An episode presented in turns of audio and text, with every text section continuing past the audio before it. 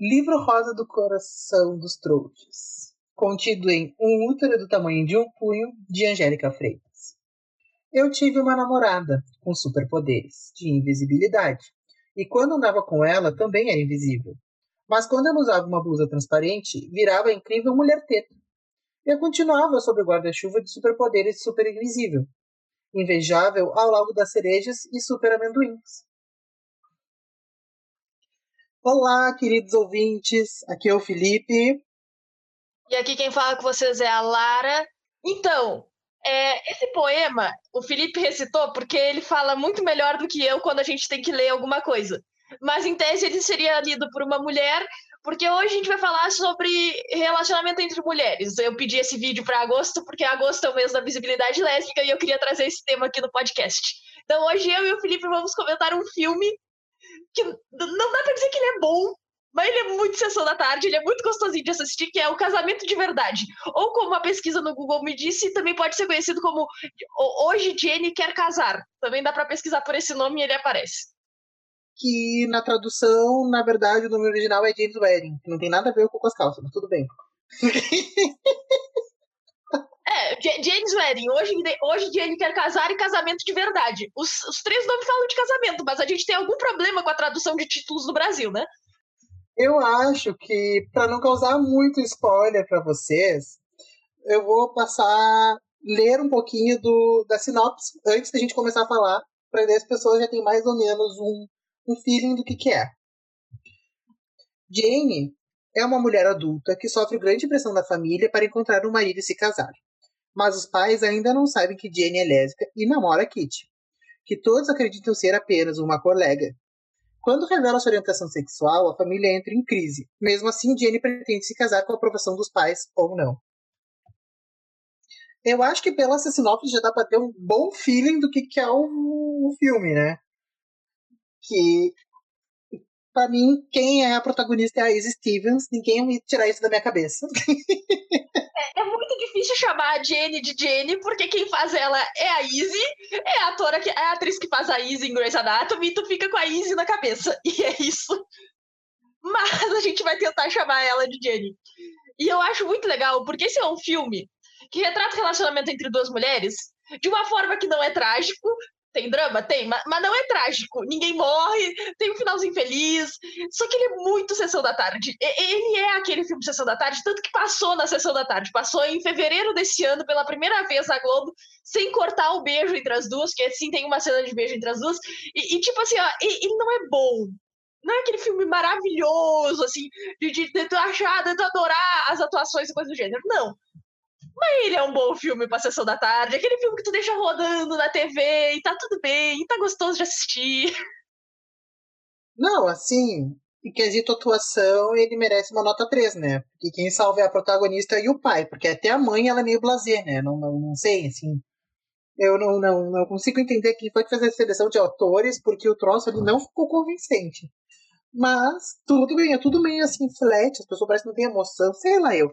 Mas é um filme muito, uma trama muito boa para ser retratado num filme, assim. Eu achei ele super importante, primeiro porque ele retrata bem, digamos assim, e ele intercala bem porque são três filhos desse casal. Então, por ter três filhos, são três histórias completamente diferentes. Então tem o, o filho perfeito, tem a filha é perfeita. É, o filho perfeito que é o filho homem. Tem a filha perfeita, que é a Jane, até o presente momento. E tem a filha, coitada, que não deu sorte no casamento, que, é, que tem ciúmes, que é invejosa e piriri, que é a irmã da Jane. Ou da Izzy. Como vocês preferirem. A irmã que só queria uma grama viva no seu quintal. A gente chega nesse parte da grama mais tarde, mas é uma cena muito engraçada a grama. Então, eu acho assim, eu acho importante de começar a falar que ela se esconde tanto numa bolha que mentira passa a ser um, um troço incomum. E eu acho que isso realmente acontece normalmente, né? Eu não sei, tu que Sim, convive mais no meio, tu deve saber me dizer melhor.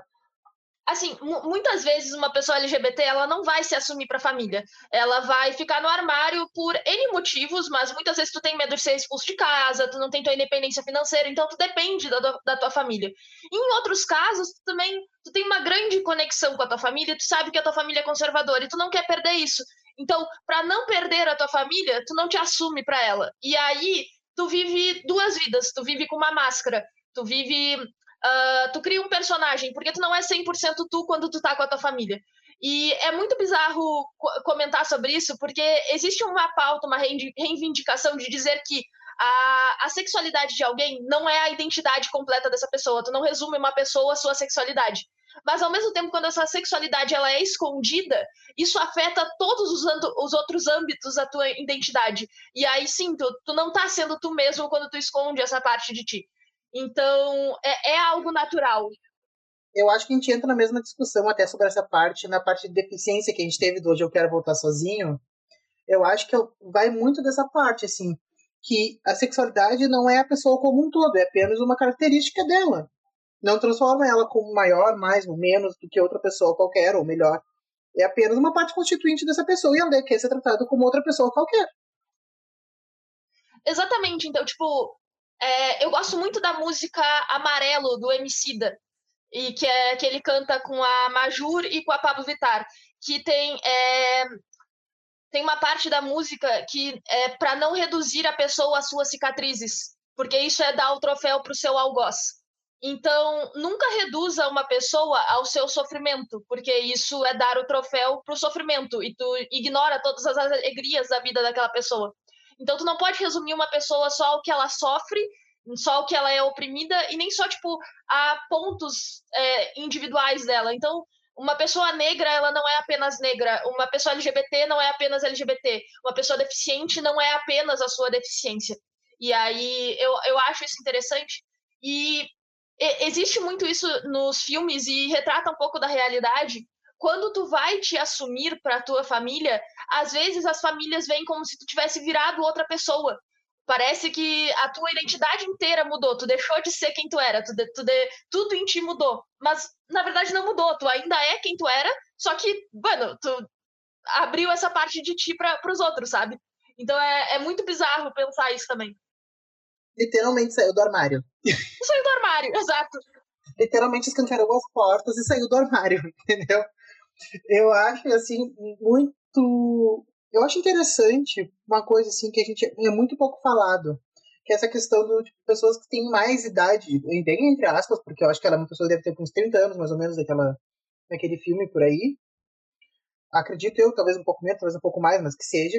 É, é difícil, assim, para nós, da nossa geração, assim, ver pessoas com mais, com mais idade saindo, assim, porque ou a pessoa se assume com 16, ou ela vai se assumir lá quando é idosa, entendeu? Eu não sei, eu vejo esse paralelo. Parece que esse meio limbo, assim, não existe dessas pessoas, assim. Ou porque são muito pouco retratados.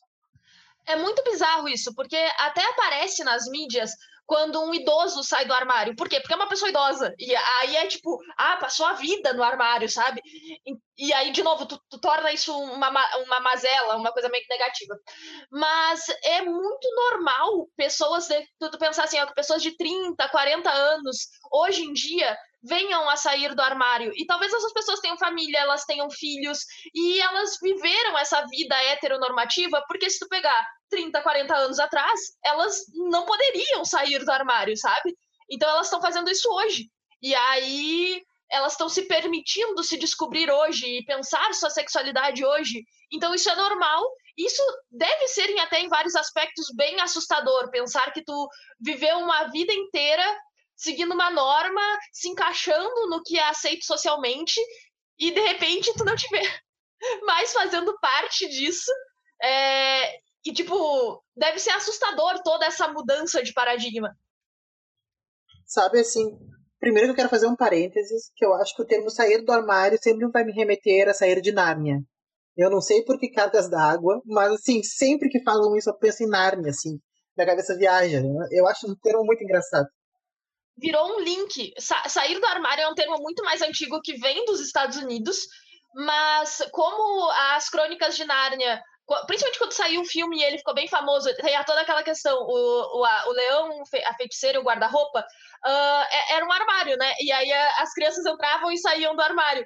E aí virou isso, Nárnia virou o mundo encantado, e aí a comunidade LGBT é esse mundo encantado, e aí tu sai do armário, e, e aí tu sai de Nárnia. Então, tipo, é, é, é engraçado que, que virou esse link entre uma coisa e outra. Mas é, é, é, é, bizarro, porque tem gente que considera ainda meio ofensivo tu dizer sair do armário, e tipo, como se não fosse algo mais necessário. E talvez esteja se tornando. Eu ainda acho que é muito tópico tu achar que as pessoas não vão precisar se assumir uh, num futuro próximo. Eu, eu não acho que isso vai acontecer. Particularmente, eu não me ofendo com a ideia de sair do armário. Eu saí do armário para minha família, eu saí do armário para os meus amigos, e assim vai indo. Sabe assim, eu não sei, eu acho, eu não tenho problema nenhum em com a palavra virei e me tornei. Porque eu, para mim, essas palavras são sinônimos. Então, eu, eu até brinco assim, quando perguntam assim, ah, tu é antropólogo, como é que tu te tornou professor? Não, eu era antropólogo, eu virei professor, tipo, sabe, para mim essa cabeça não tem, mas as pessoas, ela veem um, um grande problema nessas linguísticas, assim, sabe? Desses problemas que nem tu falou do armário, deu pra algumas ofensivo, pra outras não é, eu não sei nunca em que limpo a gente se mete, assim, sabe? E, tipo, daqui a pouco tu tá conversando. Eu sei se eu conversar contigo e for falar alguma coisa, eu tenho abertura para falar coisas contigo, falar coisa, brincar contigo, que eu sei que tu também tem comigo, assim, sabe? Mas daqui a pouco com outras pessoas não vai ter o mesmo. Então eu, eu acho um linear muito diferente, né? É, tipo, é, existe toda essa questão é, e, e, existe o bom senso, né? Isso resume muita coisa. Então, tu saber quando a pessoa está sendo preconceituosa ou quando ela simplesmente não conhece os termos e tá tudo bem, porque nem todo mundo vai saber de tudo. Então, muitas vezes a gente vai usar algum termo, por exemplo, racista, sem saber, e, e aí vamos corrigir e a gente para e a gente melhora. E aí, tipo, Uh, a questão do sair do armário, ela já foi usada como ofensa e é mais um dos termos que foi apropriado pela comunidade LGBT para não ser mais ofensivo. Então, um exemplo, por, exe um exemplo, por exemplo, é... fui redundante aqui, mas tudo bem. Um exemplo é a palavra sapatão. Por quê? Porque muitas, por muito tempo foi usado como uma ofensa a lésbicas. E hoje não é mais. E hoje, tipo, é, entre amigos, eu não importo que me chamem de sapatão e eu vou me referir a mim mesma como sapatão, porque eu tenho todo esse estilo mais masculino e tudo bem. Agora, se for uma pessoa de fora, bueno, aí se ela estiver usando isso como ofensa, eu posso adotar duas posições. Eu posso ou me ofender, ou eu posso olhar para a pessoa e dizer, é, sou sapatão mesmo, e daí? Então, tu subverte a palavra. E que eu acho que desestrutura muito mais a outra pessoa do que tu ficar ofendida. Porque tu ficar ofendido, tu ainda capaz dela se sentir na razão. Eu ainda Exato. sou mais da opção. Tipo, sou com muito orgulho, dois beijos e prazer. Exatamente. Então, porque assim, eu, eu tenho certeza se eu brincar contigo, mexer contigo alguma coisa, tá? Se tu te chatear, tu vai falar comigo, ou vice-versa. Mas eu acho que não sei, a gente tem essa prioridade e eu acho que é muito possível as pessoas saberem onde fica esse linear. Até no filme ser retratado na hora, porque a mãe da protagonista tem uma amiga muito preconceituosa. e quando eu falo muito, é muito. Muito mesmo. então, tipo, ai, que horror, eu também deixaria minha filha de lado, enfim. E daí o que que acontece? Eu acho que ela se referiu, eu acho não, ela se referiu à filha dela com termos chulos. E no momento e o pai dela também te, ouviu algumas coisas sobre isso e tal. Então, nesse momento, eles ligaram a engrenagemzinha da cabeça e começou a funcionar que aquilo que eles haviam falado, talvez tivessem falado sobre outras coisas, também foi prejudicial para a filha deles em algum momento. Sim, tipo, o pai é bombeiro e aí ele sempre foi acostumado a falar mal e a tirar sarro de gays, de LGBTs. E aí, quando a filha se assume e ele escuta os colegas dele fazer, falando as mesmas coisas que ele já falava, isso começa a afetar ele, porque agora ele tem uma pessoa na família que é lésbica. Então, aqueles termos ele percebe que são ofensivos, que não são coisas que ele quer que digam para a filha dele. Então, isso é muito interessante, tipo, de tu pensar que a, a, a, o se assumir dentro de uma família faz com que toda a família tenha que se reorganizar e repensar muitas coisas. E isso acontece na, na vida da protagonista. E aí eu acho muito interessante, por exemplo, a relação com a irmã. A irmã sempre teve inveja e sempre achou que era excluída, que a, a que, a, que a Jenny não gostava dela. Na verdade, a Jenny estava se escondendo, a Jenny estava se mantendo distante para que a família não percebesse. E isso acabou afastando ela da irmã. uma coisa que ela nunca quis. Nunca quis. E uma coisa assim que eu, que eu achei não. Como é que eu posso dizer? Que eu achei muito engraçada. Pra mim, a cena mais engraçada e mais vergonha alheia ao mesmo tempo é a cena do, do velório, assim, sabe? Que as pessoas tendem a heteronormatizar o relacionamento LGBTQIA. Antes de tu continuar, antes de tu continuar, porque eu vou deixar tu terminar. Eu tenho que dizer que essa cena eu assisti uma vez. Eu já assisti esse filme três vezes. Essa cena eu assisti uma vez. Nas outras duas vezes que eu assisti o filme, eu pulei essa cena, porque é muita vergonha ali. Eu tenho vontade de enfiar minha cabeça no chão que nem um avestruz e, e, ignorar. E eu olho aquilo e eu só fico tipo, não, para, não fale, cala a boca, não, não, não, não continua. Pro, pros dois lados, tanto pro pai quanto pra Jenny. Pra, tipo, não, só para. Olha, eu me mexi rindo muito, assim, porque eu achei um diálogo muito engraçado. Porque vão num velório, e nesse velório, então, tipo, tá, tá, as pessoas, assim, tipo, na cara deles. E tá todo mundo, tipo, na recepção do velório. Chega ela de, de braço com a, com a amiga barra namorada, né, no caso. Barra, barra, porque, né, que é, tá, então era amiga, mas que é namorada, na real, cinco anos, enfim. E vocês entenderam. e daí ela entra, assim, tipo, Oi, tudo bem? Ah, que bom que a sua amiga aqui te vem. Não, amiga, não. Namorada, respeita a minha história que nós vamos se casar. Praticamente ela fala isso.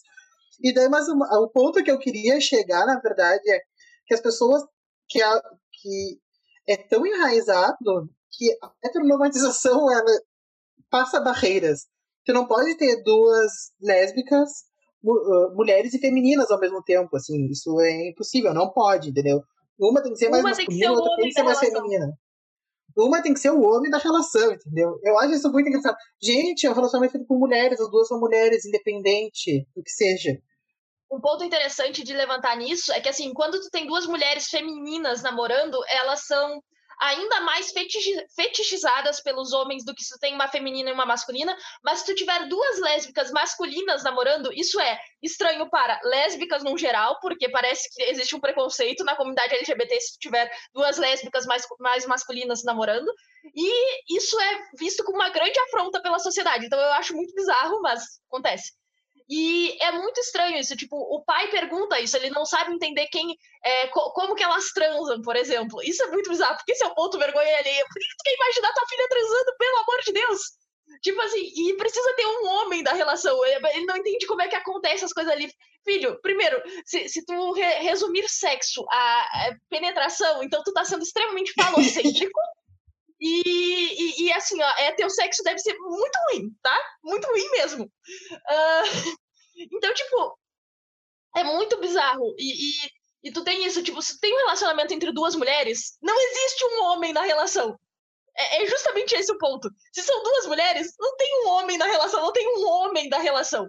Só que aí a nossa sociedade tá tão dividida entre papéis de gênero que, tipo, o homem é quem sabe cuidar da casa, consertar a casa, no caso. É, é, resolver problemas burocráticos, é, quem vai sustentar a casa em alguns aspectos, ou quem tem que ganhar mais. É, existe o papel do homem numa relação familiar, existe o papel da mulher numa relação familiar e num relacionamento. E aí, quando tu tem duas mulheres, tu quer saber quem ali toma o papel do homem, quem toma o papel da mulher. E na verdade, ninguém toma. É, esses papéis são divididos e tu. Mano, é, de certa forma, talvez seja um relacionamento mais saudável, entre muitas aspas aqui, porque eu tô generalizando mas assim como eu acho que o. É, eu, eu acho isso assim, muito estranho, porque na minha concepção, tanto no casal heteronormativo quanto LGBTQIA, enfim, afetivo tem que ser uma coisa dividida, entendeu? Não, a mulher é que limpa a casa, lava roupa, não sei o que, o homem tem que ser o provedor, entendeu? E eles levam esses papéis para todos. Sendo que a gente já sabe que não é assim há um bom tempo, né? não é mais necessário que as pessoas tenham esse papel definido. Até porque, diga-se de passagem, se dependerem de mim para cuidar da casa, coitados. as criaturas. Porque eu sou péssimo. A Nath é muito melhor para cuidar da casa do que eu, entendeu? Seja para esses concertos em geral, qualquer coisa. Deixa com a engenheira. Não pede para o antropólogo, que ele não vai saber fazer, entendeu? eu acho que o filme passa nesse ponto, assim, bem no momento aquele que a irmã dela considera conta do gramado. Nos Estados Unidos, supostamente, o homem é quem cuida do jardim. No, na América do Norte, é, é, todas as casas normalmente têm um jardim e é o homem que cuida, é o homem que rega e que cuida disso. E na, nesse caso, no filme, a grama estava morta. Por que, que a grama estava morta? Porque o marido traía a mulher. E ele nunca estava lá para cuidar da, dessa parte da casa. Então, tipo, desenvolve toda a cena. Que é uma cena muito engraçada. Toda essa relação com a grama é muito engraçada. Não, e ela pegou a grama como se fosse a vida dela, entendeu? E eu achei muito engraçado. Tipo, tinha até uma larva, tipo, aquela larvinha lá andando, tipo, uhul, na grama faceira. E, tipo, eram as minhocas na cabeça dela começando a se movimentar e fazer sentido. E daí, eu achei uma metáfora muito boa, até para ter esse panorama. Eu achei o filme muito bem pensado nesse momento, para ter um panorama entre o que seria um relacionamento heteronormativo padrão, digamos assim, bem, digamos assim, e como seria um relacionamento lésbico, entendeu? Ou LGBT em geral, assim, enfim. Eu acho isso, esses paradigmas, assim, bem, bem contrastantes, assim, no, no filme, que retrata que nem sempre é o correto, ou nem sempre, digamos, essas relações não são bem estabelecidas. Então, quando ele modela se empodera e começa a cuidar da grama, significa que ela aprendeu que ela não depende do marido para nada, que ela consegue ser autossuficiente, cuidar dos filhos, da casa, da família, fazer tudo o que ela faz e ainda está feliz com ela mesma sem necessitar de um homem, que era o que ela achava que ela precisava. E que na verdade ela já fazia, ela já vinha há muito tempo cuidando da casa, dos filhos, de tudo. Ela, o marido não trabalhava e ela já fazia tudo sozinha. Ela só deu um pé na bunda dele porque estava lá mais para trabalhar do que para ajudar. E eu acho muito interessante quando até mesmo essa heteronormatividade, ela influencia nos relacionamentos héteros. Então, tipo assim, supostamente um relacionamento hétero tem que ser assim, tu tem o papel do homem e o da mulher. Mas muitos relacionamentos héteros também não se encaixam nesse padrão. E aí tu fica tipo, tá, então por que que tu tá tentando impor esse padrão? Sabe? Tipo, meu, para e pensa um pouco fora da caixa. As pessoas não são quadradas desse jeito. Então, tipo, é, é nem todo homem vai saber de furadeiras, de como que mexe nas coisas da casa, e vai ter mulher que vai saber fazer isso muito bem. Então, tipo, e vai ter gente que vai preferir pagar alguém que saiba fazer isso para resolver, porque não vai ter ninguém na casa que saiba. É o meu caso também e é o teu. Então, tipo assim, é, é, muito bizarro toda essa heteronormatividade que envolve todos os relacionamentos, não só os LGBTs, mas os próprios relacionamentos héteros. E aí entra uma questão, teve uma pesquisa que, que eu vi numa notícia no site no Põe na Roda, que é, é, é um site, um canal no YouTube LGBT. E aí saiu uma pesquisa eu entre relacionamentos... Lara. Eu não suspeitei nem conseguir fazer LGBT, não. Saiu uma pesquisa mostrando que é, é, a estabilidade dos relacionamentos, que relacionamentos entre duas mulheres são mais estáveis que o relacionamento entre um homem e uma mulher, e relacionamentos entre dois homens são mais estáveis que esses outros dois. E a divisão de tarefas domésticas é mais igual entre casais de duas mulheres, depois casais de dois homens e depois casais de homens e mulheres. E é, entre a propensão de abrir um relacionamento é mais provável num casal entre dois homens, depois entre duas mulheres, depois entre homem e mulher. Então, tipo, é, casais LGBTs eles são mais propensos a quebrar certos padrões e a ter uma certa estabilidade maior a, a partir dessa pesquisa. Eu achei interessante. Tipo, de novo, não dá para generalizar para todos os relacionamentos, mas é interessante.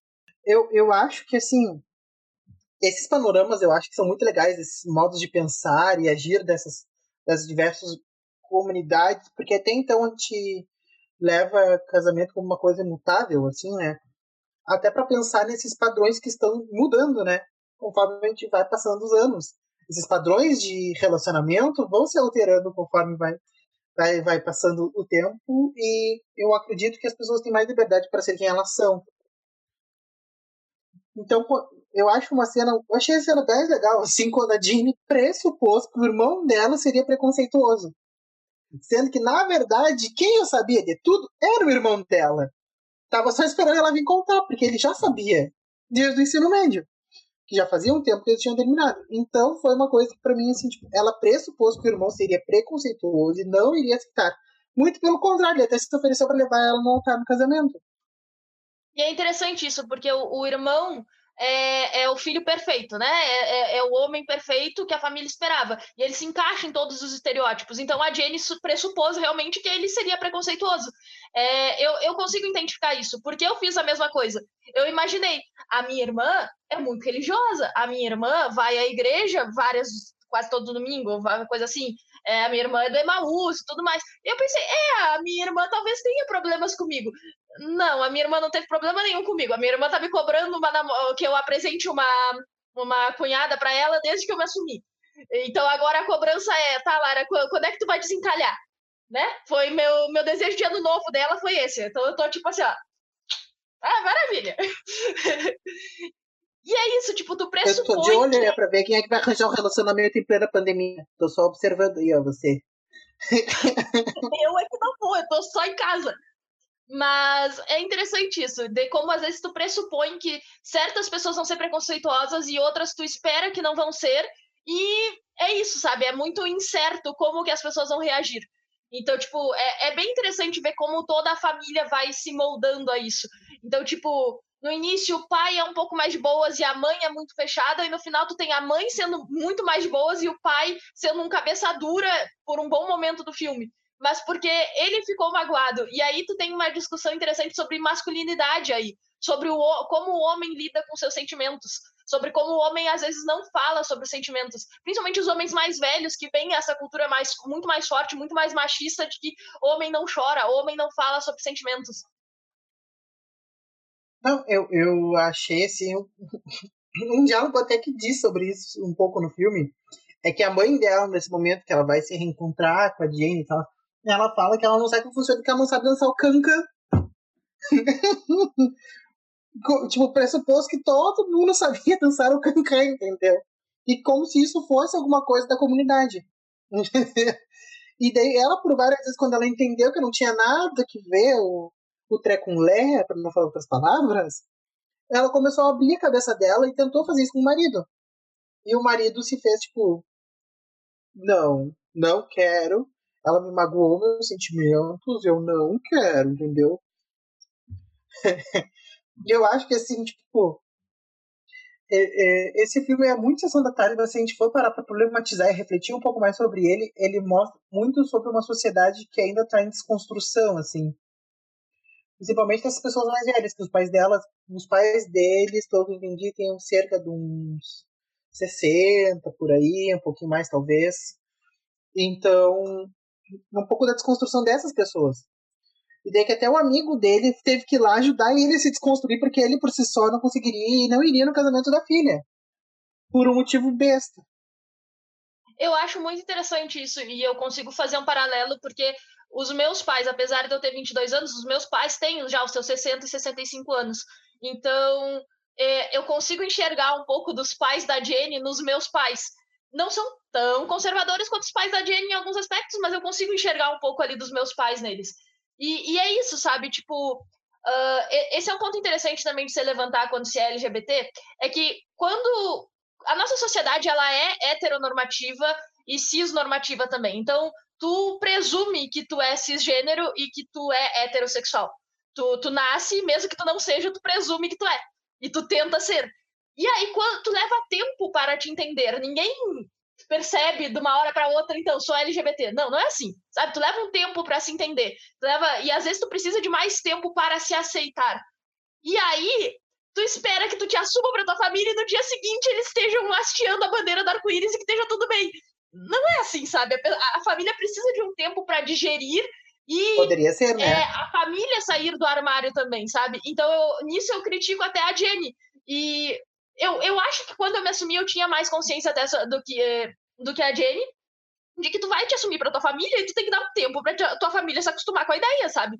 Tá, não, não, não é um bicho de sete cabeças, mas eles precisam de um tempo pra raciocinar, pra entender e pra se adaptar.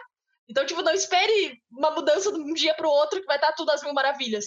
Pode o início não ser muito bom e depois ficar tudo bem. Então, tipo, paciência, sabe? Não, uma coisa que eu fico pensando, assim, Primeiro que o casal não tem química nenhuma, tá?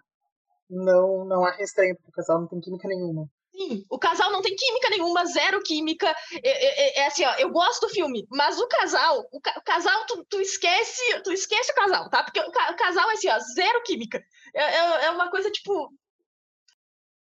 não, parece que são duas pedras que estão tentando se chocar a todo momento e forçar um relacionamento. Essa é a sensação que eu tive. É, o relacionamento da pedra com uma pedra, assim, sabe? Tipo, não faz sentido nenhum aquele casal, não tem nada a ver o treco né? o casal tu esquece. Eu fico tentando lembrar algum casal famoso, assim, de, de filme que não tem a química também, não veio na minha cabeça agora, pra tentar é, comparar. Mas não, é, é tipo assim, é, é, zero química, tá? É, é, tipo assim, não, não funciona. Um casal, pra mim, que tem zero química, por mais que a gente vá problematizar esse qualquer dia desse, é o casal dos 50 tons de cinza, que pra mim não tem nada a ver o Trecolé. Não sei se tu já assistiu. Ah, eu nunca assisti. Eu nunca assisti. Ah, sim, eu, eu então, nunca é um filme péssimo péssimo. As atuações são assim, ó. Pra mim, as pessoas. Posso, por mim, que chove uma chuva de churradas na minha cabeça. Mas não dá, gente. Pelo amor de Deus, não tem nada a ver o ter com mulher. Sabe aquele casal que não, não tem condições nenhuma? Ai, tu vai fazer uma entrevista, tu tropeça e ele te salva. Ai, meu herói. Sabe? Não, não, gente, não. pra mim foi o primeiro casal que me veio na cabeça, mas deve ter outro, de algum outro filme mais conhecido mas não tem química nenhuma, não faz assim, sabe? Não junta o Tré com Lé. E a família dela em nenhum momento aparece. Tirando o cachorro, o cachorro é salvo, porque o cachorro é a coisa mais fofa do filme. mas a família dela não aparece em nenhum momento, então tu não sabe quem é ela, ela não tem vida, ela aparece apenas uma pedra. É uma pedra que está lá apenas de enfeite para todo o trama que está acontecendo na vida da Jane. é, é, a, a Kitty, a, a noiva da Jenny, ela não tem um desenvolvimento de personagem, ela só está ali, ela é só a noiva da Jenny. Então tu não sabe mais nada sobre ela, não sabe nem no que, que ela trabalha.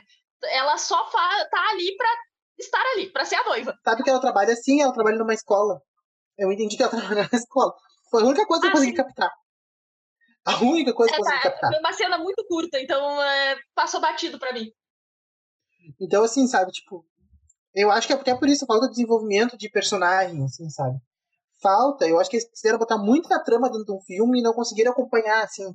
Era muita coisa, muita coisa para um filme e não, não daria. Não deu tempo de dar um desenrolar muito bom, assim.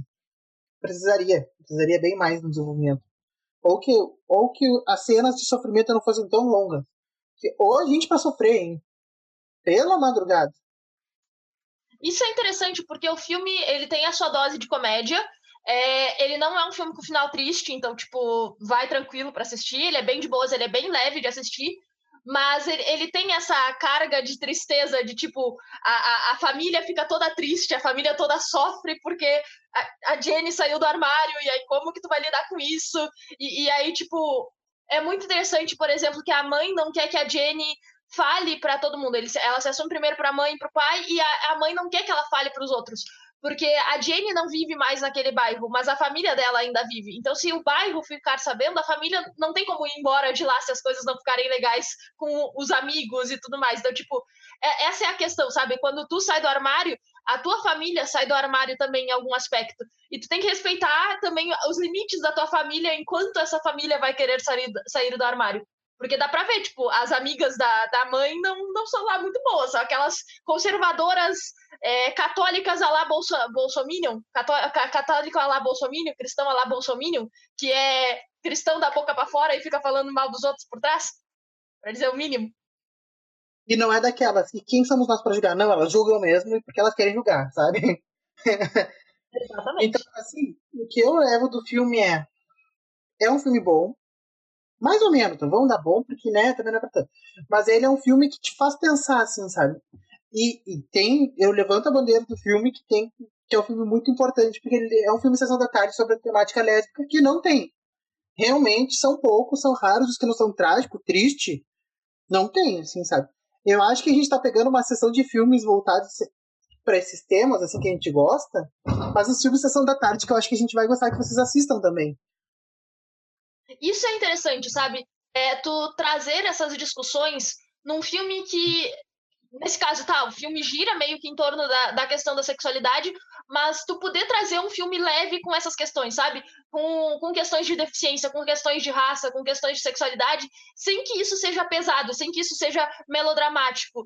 Tu trazendo um filme bem pipoca, um filme sessão da tarde, um filme que é para ser leve de consumir, que não é para ser um filme que vai explodir a tua mente, não é um filme que, se tu pensar, tu pode problematizar bastante em cima, como a gente acabou de fazer, mas que é um filme leve. E isso tu tem em falta bastante na comunidade LGBT. Tipo, a maioria dos filmes LGBTs, eles são muito pesados, alguns acabam sempre em tragédia, e sempre revive essa coisa do sofrimento. Eu acho que um dos últimos filmes que saiu que são muito bons em questão de temática LGBT são leves. É, você nem imagina da que saiu na Netflix, que eu gosto muito, porque ele é muito uma ele retrata muito uma questão de relação de amizade.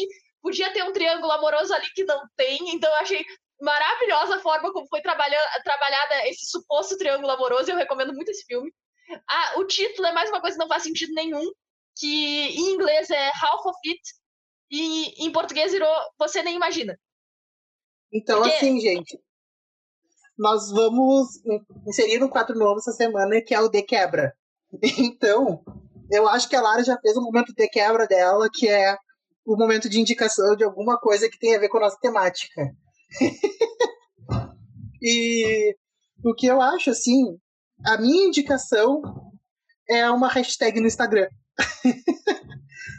eu vou indicar, na verdade, uma indicação dupla, mais ou menos. Eu gosto muito da hashtag aquarela do Instagram, que dependendo das tuas pesquisas, essas, essas hashtags são filtradas para aquilo que tu gosta mais. Eu gosto muito de aquarela, então aparece desenhos, coisas em aquarela para mim, desenhos de outras pessoas, pinturas em aquarela.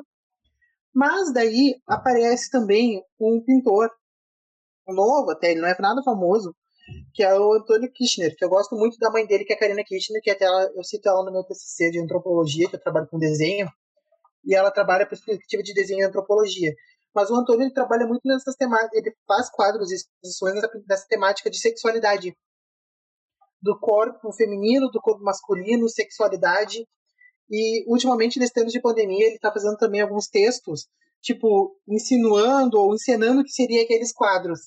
E, tipo, sempre uma temática muito jovem, até porque ele é jovem, ele deve ter o quê, uns 16, 17 anos.